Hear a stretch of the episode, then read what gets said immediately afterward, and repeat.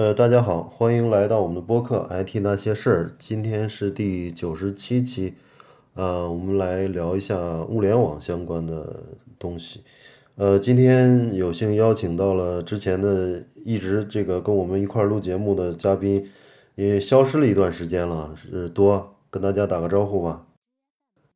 啊哈喽，大家好，我我是陈多啊，那个之前消失了一段时间，然后现在呃感谢那个 Ryan 邀请。啊，就是因为之前呃我们三个人一直在录节目嘛，大家可能呃老的听众可以知道，就前面十几二十期一直是三个人，后来呢大家就是各忙各的了，都在不同的公司，甚至在不同的城市，所以大家就是呃约到一块儿的时间就越来越少，机会越来越少，所以就好多次都是我一个人在在这个周末在家。呃，在录，在在那个闲侃啊，然后，呃，未来我觉得还是有机会能够多拉几个人一块聊吧，嗯，然后那今天就聊一下这个物联网的事儿，就是物联网之前，呃，第七十二期也介绍了一个叫工业互互联网嘛，然后那个工业互联网主要是那期也是邀请了我一个大学同学，他在重庆那边做了一家公司，就是做那个气体检测。他们会把那个气体检测的这个设备放到，呃，安装到这个化工厂，然后安装很多节点，然后把它连上网，上传到云端，然后就能够实时的监测这些气体的一些数据吧。嗯，然后这这里面用到了很多，比如他用的一些这个 Cassandra 那个大数据的那个那个数据库嘛，然后里边用的这个卡夫卡啊之类的东西。呃，我不知道多你这边就是之前参与的这些物联网的项目，通常是一个什么样的一个一个技术的技术站吧？呃，如果就其实就工业物联网又比较复杂吧。如果我们单纯说那个说，呃，从技术站这块来说，先先先这样吧，我先那个整体性讲一下，就是一般来说我们在做工业物联网的时候。把工业物联网分成几个几层的模型，有五层模型啊，或者六层模型这种。那么每一层其实它每一层都会有不同的那个那个技术站嘛。比如说最底层其实啊，所谓感知层或者设备层，就是啊刚才 Ryan 提到的，比如说在做气气体检测的时候，要把传感器放到那个面去，然后那个传感器会收集它对应的数据。那么在这个呃感知层这一层这一层呢，还要拿出来一个讲啊，就是说一般在那个那个感知层，就是传感器呢还会有一个所谓的边缘计算这一块，就是为了把所有转换。那当然边缘计算的功能，呃这边先不讲。嗯。呃第二层是呃传输层，也就是网络层，也就是说你需要通过什么样的呃网络接入方式把这个数据传送到后端。嗯。那么一般来说，我们比较常见的，比如说我们有通过那个呃蜂窝数据，或者呢是通过那个 Internet，当然这个是在不同的场景会有不同的那个使用方式。嗯。包括说，就算在蜂窝数据里面，呃，目前五 G 里面有所谓的 NB-IoT 标准嘛，就是窄带的窄带物联网，这个也是一个专门为那个那个呃物联网或者工业物联网设计的一个一个协议。嗯。然后呢，当然还会有一些其他的呃。那个那个网络协议，比如甚至用 4G 啊、3G 传输啊，这个都是有的。嗯，那呃具体是用哪种协议，主要还是看它的呃使用场景和那个呃本身的要求。嗯，那么在传输层再往上之后呢，一般来说会接到一个平台层。所谓这个平台层是什么意思呢？它是一个物联网平台层，就这个和我们传统说的 Pass 不一样。嗯，因为。因为在一般在物联网或者工业物联网当中，会有许多一些啊，可以理解为是一些公共服务，也就是说，不管你做什么物联网，基本上都会要用到的。比如说设备管理，嗯，啊，设备接入、设备认证，然后呢，设备建模，然后呢，你呃，同时呢，还还会还需要对上上端，也就是平台层再往上去提供抽象的接口，比如说。对于网上，比如说我要读一读取一个虚拟设备的时候，那么呃，首先上层的应用软件肯定是不会去那个那个直接访问那个底层的硬件设备的，嗯嗯，那一一定是有一个抽象的一个虚拟设备，那这个虚拟设备一般就是在这个平台层，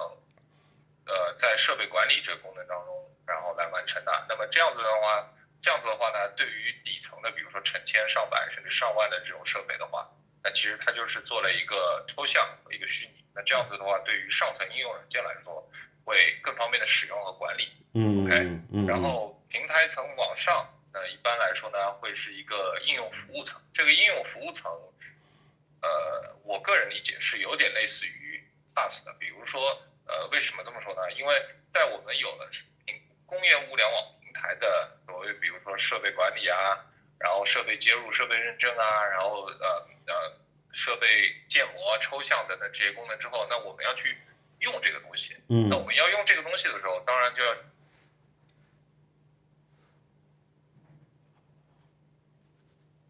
和一些，比如说大数据，比如说人工智能，比如说那个那个，呃，就是类似这种比较新的一些技术，嗯。因为呃，在在那个目前的这个就是呃呃怎么说呢，在目前现有这个这个情况之下，就是呃我们可以设想一下，设备产生的这个数据，它的数据量一定是啊、比如说成千上百倍于人工产生的这个数据量的。嗯嗯那么在这么大数据量的这个呃传输到后台之后，那你势必要把它给用起来。那因为你不用的话，这个数据它就是死数据嘛，就不会再产生任何价值。对，那么呃，如何用这么大呃，如何可以从这么大量的数据里面去产生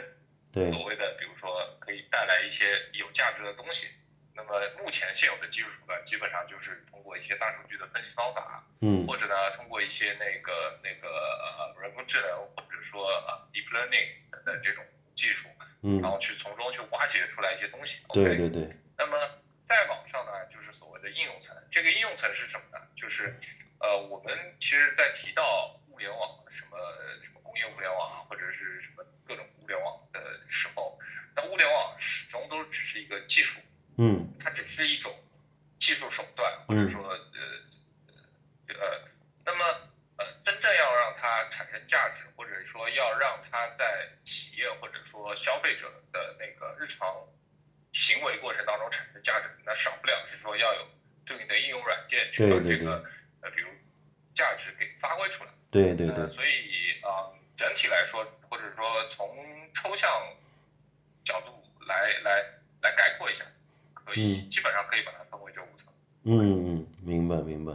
其实这个我我理解的就是物联网现在可能在真正应用上分为一个一个呃民用和和工业嘛，工业市场。民用其实有很多大家都接触过，像一些什么手环啊之类的，是吧？还有一些呃是包括有一些鞋好像也也有一些什么定位功能啊、防丢功能啊之类的对，啊。对然后有些给小孩穿的鞋什么，里面还有呃 GPS，然后呃父母可以在地图上、手机 APP 上看到这些东西。对对对，然后工业上，工业上，呃，你之前接触的，比如说传感器的类别会有非常多吗？我因为我只听说过那个气体的，你还有什么？比如你接触到的？嗯，其实这个东西就是就是工业上有，如果是说到传感器，其实这是目前的一个比较大的问题。嗯呃，为什么呢？因为从呃工业设备来说，目前工业的全世界做制造工业设备的厂商，虽然不能说跟其他行业比特别多，但是也是不少的。比对如说西门子啊、博士啊、那个 Honeywell 啊，对这些都是比较可能大家比较熟悉。对，还有一些是专门只做工业呃只做工业设备的，就是在民用领域可能是就听都没听说过的这些，嗯。也也是有很多。那么呢，其实每个厂商它都有自己的，比如说啊，传感器的那个设计啊，然后嗯。包括说它的接口啊，嗯。然后包括说它的传输方式啊等等。嗯嗯。呃，当然，那个工业当中的传输方式，就是传输协议是会有那么一些标准的，但是呢，还是会有差异。那么这也这就是导致了为什么是说在做工业物联网的时候有一个很大的问题，就是在做设备接入的时候，嗯怎么样去接这个？比如说我可能 A 厂商我用的是这家公司的设备，嗯嗯那我我做接入的时候，我就要适配这家公司。嗯嗯那么我可能 B 厂商呢，我就要去啊，我我我用的是另外一家公司的设备，那我可能又要做一次适适配。嗯那 C 厂商呢，可能是又用 A 公司的，又用 B 公司的，嗯然后呢，可能比如说同样都是用 A 公司，但是呢，它还是用不同型号的。那你可能有的是设备是十年前生产，有的可能是五年前生产，哦它，可能本身的技术或者接口都不一样。明白那所以，其实这对呃设这这只是从技术这个角度来说，这个设备接入的那个问题。嗯那么当然还会有一些商业上的考量啊。就是嗯举个例子，比如说我对于我 A 公司来说，我可能我自己想做物联网，我不愿意把我这个东西去接到别的对对对公司的互联网平台。没错没错这，些都是比较常见的一些在在在那个在硬件设备接入这块儿可能会有对对对的问题。哦，听你这样一说，我觉得跟那个软件或者说这个 PC 啊、手机市场也很像，就是说现在，呃，按你这个说法，就是说在工业物联网的市场上，各大厂商的这个协议还是比较纷繁复杂，并没有一一统江湖的这种状态嘛。然后包括他们之间互相不兼容，实际上也也跟软件市场很像嘛。软件市场也是一些大厂厂商有自己的语言，有自己的技术框架，有自己的协议，也是不愿意兼容一些其他厂商的。这样的话，呃，会对自己的这个这个商业帝国有影响嘛，是吧？呃，没错，这个东西其实，呃，这还只是其中的一个方面了。因为嗯嗯硬件设设备这一块儿，其实是你做怎么说呢？就是呃，所有做工业物联网都需要做的第一步，嗯从技术嗯这个角度来说，嗯嗯呃，那后面呢还会有很多各种各样的那个问题。那嗯还是从技术角度来说，嗯你如果要呃，你如果要做大数据分析，或者要做那个所谓人工智能，或者做图像识别，嗯你的识图像识别的精度能不能到？嗯然后呢，你的那个那个呃，你的那个呃 deep learning，你的那个准确率能不能到？因为从工业这个角度来说，你呃呃，比如说，就算你可能准确率是百分之九十九或者百分之九十九点九，嗯你如果你因为这百分之零点一产生了问题，那它的损失不是说就是百分之零点一的损失。对，呃，我随便呃随便举个例子，比如说因为在产线上面有一些应用了一些，比如说一些比较高端呃高端的所谓工业物联网的应用啊，比如说做一些什么质检或者是什么之类的，嗯那嗯它一旦发生错误，那也也许就是产线停线。对呃，对。产业对，停线，呃一停一个小时或者一停两个小时，那这个损失就不是说我因为发生这一次错误所造成的这百分之零点一的这个明白明白，然后衡量的嘛，对吧？对对对那当然，对对，其实从就是技术其实都还呃好，呃，其实，在工业物联网领域也比较困难的是，还有一些是关于说组织架构的问题，还有比如说关于一些人员的思维呃方式的问题，嗯包括说本身啊、企业内部的人员的那个啊、技术技术能力的结构的问题，这些其实都是呃在工业物联网过程当中会比较常见的一些问题吧。嗯嗯，就是有一些管理上的问题，包括啊就呃就就跟之前那个是不是跟之前比如说实施一个 ERP 差不多，就是说它还是要这个企业具备一定的这个能力或素养，才能够真正实施成功。嗯，这个肯定是一个必不必不可少的一个条件，就是嗯。所谓的企业的一个能力与素养，它包括了企业本身的人员，包括它组织架构是不是设置的合理，包括说它领导人、决策层他对对他们是不是啊、呃会有这样的想法或者这样的 vision，对对啊对对。对同时也包括呃也也也包括说，比如说他愿有没有这个决心，愿不愿意去投入这种这种这种嗯啊，明白明白。因。为因为因为公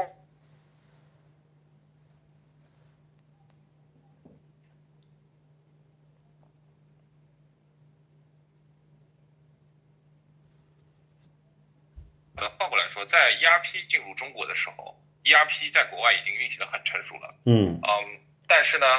现在物联网在中国其实和物联网在海外是差不多的一个情况。那这也就哦导致导致了是说，现在在中国用物联网，并不能像在中国上 ERP 那样，一旦上完就有一个立竿见影的一个效果。哦，明白了啊。就现在相对比较同步了哈。对，嗯这个其实也是一个比较骄傲的地方，因为中国制造业的确是啊、已经是虽然不能说是完全赶上了吧，嗯赶超或者赶上了吧，但是的确是已经是在慢慢赶上整个中对对对国呃整个全球的一个制造业的一个水平了。对对对对，呃，对，嗯，所所以说现在这个嗯，中美贸易也是美国一直打压中国那个叫什么工业二零二五嘛，是吧？呃，对中国制造二零二五，对中国制造二零二五打击这个东西，就这个东西如果真的起来的话，可能在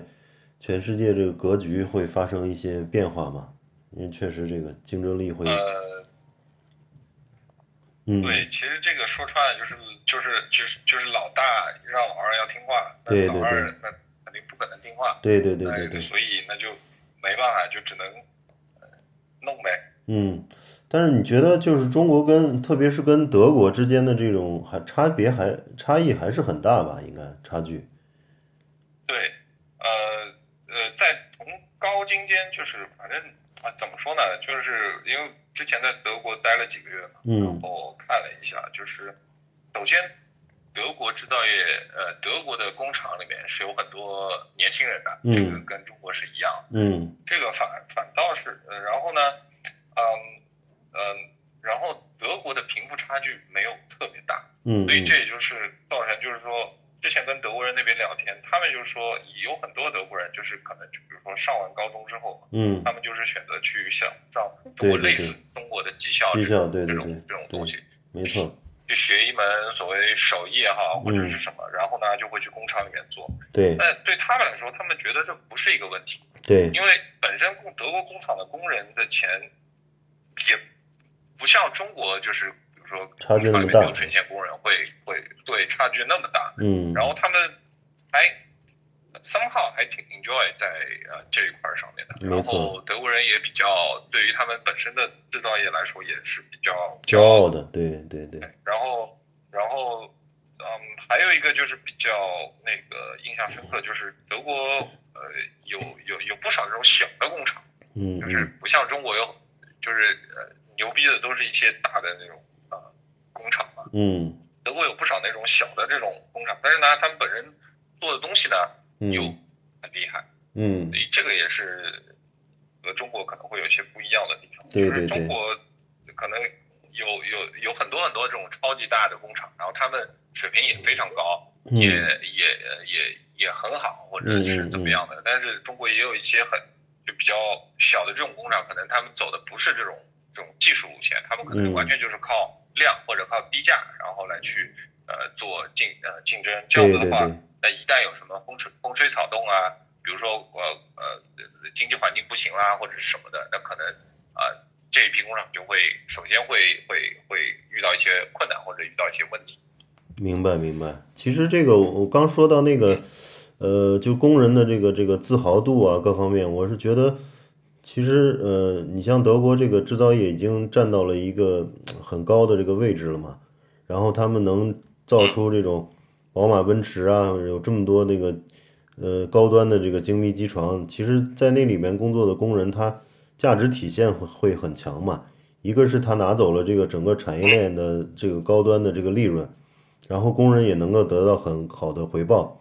但是在中国呢，可能比如说拿富士康举例，大家装的可能是苹果手机，也是一个很高呃科技的，或者说全世界受欢迎的一款产品，但是这个工人只能拿走百分之一的这个利润，这个就造成了这个整个整个的这个不公平嘛，对吧？呃，对，所以所以所以这也是为什么就是中国想要做那个中中国制造二零二五嘛，因为他他为就就就是中国肯定也是觉得是说就是说在这这整条产业链上，就是啊，因为还是处于比较中下端的这么一个水平，所以它的利润肯定是拿的比较少。嗯，对对呃，但，是其实这条路就是肯定是要走，就是比较任重而道远嘛。因为其实呃，说句实话，就是啊、呃就是整个制造业不可能是说只靠着就是那么那么头部那么几几家或者几十家这种大企业，就是说嗯可以说中国的制造业就整体全面崛起了。那它肯嗯定还是要靠着呃千千万万，或者甚至说，比如说至少是中终端这种这种啊制制造企业，然后来去做这个事儿嘛。对对对，但其实呃现在的有一个问题就是，其实有很多公司或者说有很多企业可能啊，当然这是个人啊嗯意见啊，如果有有说错了就全当听听。嗯那个其实可能有一些企业，他们其实本身连啊、就是怎么说呢？不是说完全没有自动化，就是说可能还没有真正达到一个理想的一个所谓制造自自动化的水平。嗯那么在呃没有达到这个东西，呃，意味着什么呢？意味着就是整个工厂的所呃 IT 的 infra 或者是说那个呃信息化的这个水平还不足以支撑到说做工业物联网这一块儿。明白那除那呃 IT infra 如果没有到的话，那其实对应的人员的这个啊呃知识水平或者说人员的这个 mindset 可能也没有那么快的可以达到所谓的啊啊工业物联网或者说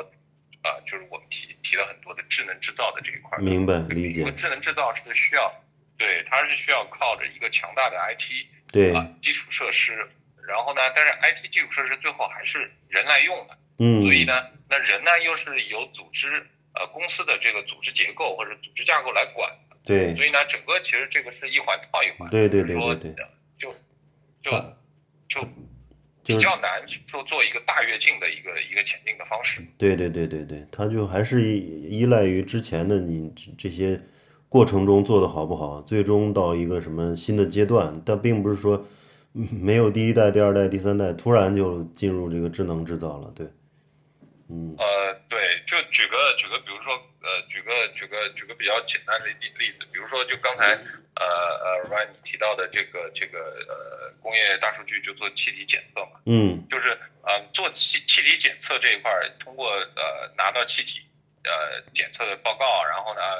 通过这个传感器传过来数据，然后去做分析，嗯然后分析说它有可能，比如说有哪里有一些问题啊什么之类的。对 OK，这个其实是一个比较好的一个一个一个应用的场景。嗯但是我们啊、想一下，一个工厂里面有类似这样的场景，可能比如说做气体检测，或者做液体检测，或者做做那个机器本身设备检测，或者做工厂，比如说啊呃火警啊，或者是危险情况检测等等，可能嗯是有有有有有数百个这样子的场景。那对对那，一个一个这样子，一个一个这样子的应用去上，其实会有一个很大的问题，就是呃造成了呃形成所谓的数据孤岛嘛。嗯嗯嗯呃，嗯现在其实这个数据孤岛是一个，也是就是企业当中会比较，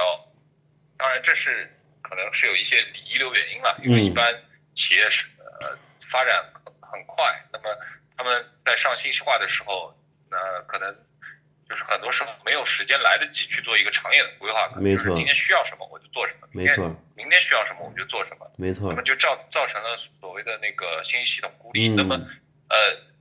这个这个一旦形成这样子，那要把这个工厂里面这些数据全部都整合到一起，整合到一个所谓的一个一个一个大的数据，叫数据湖也好，或者是嗯。叫什么什么什么概念也好，嗯嗯。那么这个就是一个非常非常大的问题。但是呢，反过来又说，你这个问题你在做这个数据整合的时候，你能带来任何的价值？你能给公司带来任何的呃利润上的提升或者效益的提升吗？这是嗯，不能的。对，那那但是呢，它投入又是很大。那嗯所以这一块的矛盾怎么去解决呢？那当然，这个也只能具体情况具体分析了。明白呃，但是，其实这这就是一个呃，可能一个比较典型的一个一个一个一个问题吧。嗯嗯嗯，理解。你说的这个就是，还是给我一个比较新的一个一个，嗯、这怎么说呢？一个一个点化吧。我觉得之前我觉得就是，呃，数据孤岛更多的用用在这个企业的信息系统里边嘛，信息系统，然后它可能今天上了个 ERP，明天 CRM，后天什么这个这个 OA 啊，还有这个办公系统。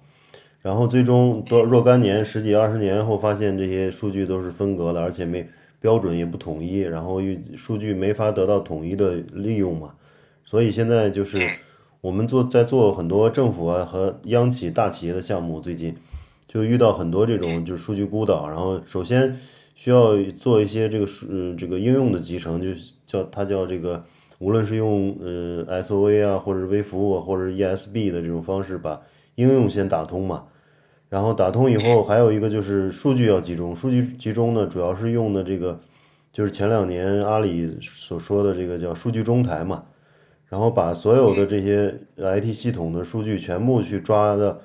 通过 ETL 去抽取到这个数据中台，统一的去管理，然后建立统一的这个数据标准。比如说，我们这个这个身份证号必须是什么样的标准，我才能入我的这个这个入库嘛，入我的这个数据仓库，对吧？这样的就是让要求每一个系统的管理人员，你必须把数据标准都给我建立起来，然后往这个。往这个数据中心这个集中的送数，然后送过来的数据都集中到一起了，就可以基于它做更多的挖掘、分析啊，企业的这种，嗯，包括这个决策支持啊，包括一些推荐算法等等等等这一系列东西，都是基于它的数据中台，嗯，跟这个很很类似。然后你说的就是物联网的，呃，可能这个厂商上了气体检测，那个厂商上了液体检测，是吧？一大的上了一堆系统以后，发现他们之间。又不互通，他们之间协议又是乱七八糟的，这样也会时间长的话，也会造成一些一些这个呃一些数据的问题啊，包括这个物联网嗯这个孤岛的问题。对这个，我觉得这个也是一个很很很有意思的一个角度。嗯嗯啊，对，没错，就是其实任上任何所谓的新系统，在只要是在目前我们大家都有一个共识，就是说数据是一。是是一项企业资产，就是数据能够产生价值。嗯，那么我们就需要去认真对待所谓的这个数据，包括说呃，现在数据治理也是一个比较热的一个对对对一个一个一个一个话题嘛。嗯，那么就包含说这个物联网，包含说呃，比如说以前之前的这些那个那个 commodity 的这些 systems，ERP 啊。CIM 啊，或者说可能各个部门的一些小系统啊，对对对，其实这些东西。这些数据就是你把它们分散过来看，那么比如说我呃举个，比如说研发部门的研发数据，嗯，那如果它只留在研发部门，那它只能为研发部门服务。对。但是呢，如果它这个数据它是能够直接是放在整个公司这个角度，那么可能研发部门的研发数据能用能用过来，比如说指导说生产，或者说指导说质检。然后呢，我生产过来的数据呢，我又可以反过来反哺研发部门。明白。因为研发部门在研发的时候要要设计所谓的生产工艺或者生产流程嘛。没错，没错。那么说生产工艺的合理还是不合理，可能就直接影响到我这个产品的良率和不良率。没错。那比如说我产品的良良率，我到底是受什么因素或者什么角度的影响？这个只有在生产制造过程当中，可能是呃通过收集到一。就是大量的数据之后，也许可以得出来一些结论。那这些结论反过来可以帮助说研发部门去，呃，对，这当然这呃不一定是一个很恰当的例子，对对对。不过是说，就是呃，在数据这一块，其实我们一直都是相信，就是说一加一呃一加一一定会是大于二。嗯嗯嗯，我其实最近在政府项目里边，几乎都每每一个项目都遇到过这个问题，就是现在政府就系统建了非常多，然后。呃，因为它每个市的市政府下属的这些部门实际上都是类似的，比如有交通，有这公安，有城管，有这个这个呃水利部门，对吧？有那个天气气象部门。然后呢，现在很多呃市政府都成立了一个专门的叫信息中心也也好，或者叫那个信息指挥部也好，他呢这个部门就是从各个。下面公安局也调两个人，然后从这个水利局也调两个人，财政局调两个人，然后成立一个这样，这应急指挥中心。这个中心通常要建一个系统，就是把所有部门的数据，我们觉得这个需要集中的全部集中过来。所以就是我们我们会做给他做一个大数据平台，然后通过这个数据治理这个这套这个方法论吧，帮帮他们把这个平台建起来。建起来以后，等于。所有部门的数据就打通了嘛，而且要建立这个里面其实更难的还不是技术问题，就是说，因为它要协调的部门太多了，然后数据又是杂乱无章的，所以首先把数据光规范出来，就形成一套这个这个呃叫这个呃数据治理的这个数据标准，这个就非非常难，所以有实施人员在现场要去对各个部门的数据进行梳理，大量的这个工实施的工作要做。然后把标准定出来以后呢，还要，呃，敦促下面的部门按照一定的时间频率，你报给我上报。上报这个数据是通过接口调用吗？还是说，嗯，这个因为很多网络是阻隔着，没有物理没有连接嘛？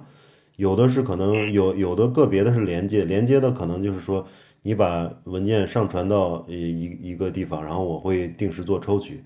然后另外就是如果网络彻底不通的话，还要定期的用光盘来上报。对，这个里边里边有非常多的这种执行，就是整个你规则定下来以后，执行过程中也是需要很多人为的去监督，而且上报出来上来的数据如果不符合我的标准的话。或比如说我这儿有一个质量标准，然后你上报上来，我身份证本来要十八位，你老是十五位的，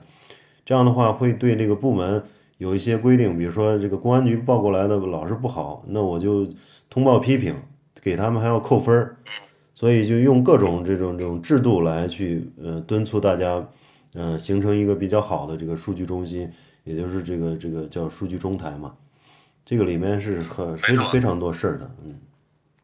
对，那个那个，其实我们就是像，就是可能去见的多了这样子情况，其实技术从来不会是一个最最最最大的问题。对对对对。嗯，就别说是就是政府里面各个部门了，就是就是企一个一个公司里面都都会就是绝大部分也不能说绝大部分，就是很多时候都会有这样的情况。嗯。那么比如说那个，比如说一。一般企业里面都有 IT 部门，嗯，然后可能业务部门有些需求，然后 IT 部门来做。但是哎，可能我 IT 部门最近比较忙，人不够了。但是业务部门我这个业务需求又是急需的，那怎么办？嗯，那个也，比如说我就自己招一个人，然后来帮我做。嗯，然后呃，慢慢的时间久了，就造成了，比如说 IT 部门有呃有一堆系统，然后呢，业务部门又有自己的小系统，嗯，不能说小系统，小工具，嗯，但是呢，他们都会有数据，但是呢，他们数据又不通。对而且呢，最麻烦的呃东西呢是说，你你把这些存量数据都给打通了之后，那未来怎么办？因为很多数据它都是由所谓的，比如说一些系统，或者是人已经按照一定的流程，或者是系统里面已经按照一定的格式去生成或者是挂好的。那以后再产生的这些新数据。那你为了要让它符合新定的这些所谓的数据统一的标准，嗯，你可能还会涉及到要去改流程，或者甚至涉及到去要去改系统，当然等等这一系列的事儿。其实这块就是才是最麻烦的，对对对，技术这块其实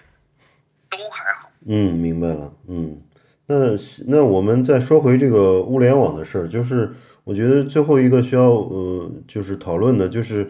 呃，因为最近也看到嘛，就是五 G 慢慢成熟了，然后很多新闻啊报道都说，五 G 出来之后，真正落地之后，呃，每个人身上的这个联网设备会嗯达到现在的一百倍吧，就是现在可能有手机、手表，家里边有一些音箱，大概有三五个或者十个以内的这种联网设备，但是未来可能非常非常多的设备都会联网，大概至少能达到，呃，每个人可能都在一百个以上。所以物联网可能就会呃急剧爆发吧。芯片现在最近的芯片厂商啊，物联网板块的公司也都在这个股价也都在上涨。你觉得未来五 G 落地之后，这个物联网是一个什么样发展趋势？你有什么看法？方面就是我对五 G 还是比较乐观的。当然，对于这些新闻，大家还是要我我个人觉得还是要稍微辩证的一些，因为省掉可能会有一些是。呃，比如说要要要要鼓吹鼓吹，这样子股价好上去啊，或者是什么，大家大家都好进来啊。但是本身其实五 G，呃，就我从目前个人了解下来，其实我的确还是觉得是比较乐观。比如说五 G 的五 G 的啊网速已经超过那个那个宽带了，可以。那么那那那就造成了就是说以后会有一个新选择，就是我我我不装宽带，我直接用五 G 的。路由器或者五 G 的 modem，然后来来上网，没错。那么还有包括是说啊，从工呃工业这个角度来说，因为五 G 它会有呃它五 G 标准它有那个啊啊那个那个低延时，然后它有的标准也是有啊低功耗这种这种类似的特性的。对对对。其实原那原原本有很多，比如说我需要通过呃我我没办法通过四 G，因为四 G 不满足我技术标准的这些联网，那也可以通过。呃，直接通过五 G 呃这个协议来走，对，包括说五 G 的所谓的，比如说毫秒级延时啊或者什么的，那我去我用来控制我这个设备，那我可能就可以通过五 G 来做，因为它延延迟低到可以满足我的那个性能标准。没错没错。那所以这一块的话，就会造成就是说，啊，就会就这是一块儿，就是说会对原有的一一一些，比如说网呃联网方式或者接入方式去有一个所谓的替代或者替换。嗯那还有一个呢，就是就是呃，随着五 G 出来之后，那可能会有一些比较呃更加新的一些呃呃产品，或者说一些一些一些硬件设备出来，对也许是以前完全人们就是啊、呃没有想过的那些那些东西。由于五 G 它有一个呃带宽又高，然后呃延迟性又低，然后等等各种各样的新特性，导致了说它现在可以变变为现实了。没错没错，这个其实也也是啊、有可能的。对那那从另外一个角度来讲，那就美国政府这么紧张五 G，那应该还是有道理。没错没错我觉，得就是应该还是说整个产业还是比较乐观的，那不然的话也不至于说呃，对吧？就对搞成这个样子。对，就是五 G，我觉得就从产业的和国家科技的拉动，可能它不是一个单纯的一个这个无线通讯协议的这么简单，一个手机打电话这么简单，它可能是整个拉动一个一个一个未来的一个产业吧。就比如说移动互联网，可能带动了几万亿的这个市场，以前就没有这种滴滴打车，没有美团外卖，呃，就是因为这个有有了这个移动互联网这个概念，所以全部拉起来了嘛。但是五 G 有可能会拉动的效应会更大，可能把一些芯片啊，把一些算法、AI 啊等等等等一些呃东西都会拉起来，所以它的未来的影响可能是非常巨大的。嗯，然后然后那个那天我特别有意思的事儿可以跟大家聊一下。那天我跟一个司机打打打车的时候就聊起来五 G 了，他就说了一个很有意思的，他说因为五 G 的带宽如果要是足够强的话，那给这个车汽车呃周边，比如装足够多的摄像头啊，然后司机戴上一个 VI VR 的那个眼镜，他其实在家可以吹着空调，然后就可以开车了，对吧？因为因为他的那视频和整个的这个这个传，包括踩刹车和踩油门的这个这个传感器已经完全足够就是低延时了嘛，那理论上是在家开车是问题不大的。啊，没没错，这个这个其实就是就是呃就是呃，刚才提到就是所谓的出来的一些新产品嘛。对对对我它就是就是因为它的这些特性，导致了是说说以前原本可能完全没有办法做的事儿，那现在就是啊成为可能嘛。这个呃就所以其实呃我我也同意，就是整体来说，呃我觉得还还挺好。嗯，没错没错。行，那我们今天就聊物联网，就先聊到这里。然后那个有兴趣的可以关注微信公众号 “IT 那些事儿”，然后在那里可以留言跟我们互动。呃，那今天就先聊到这里，呃，我们下期再见。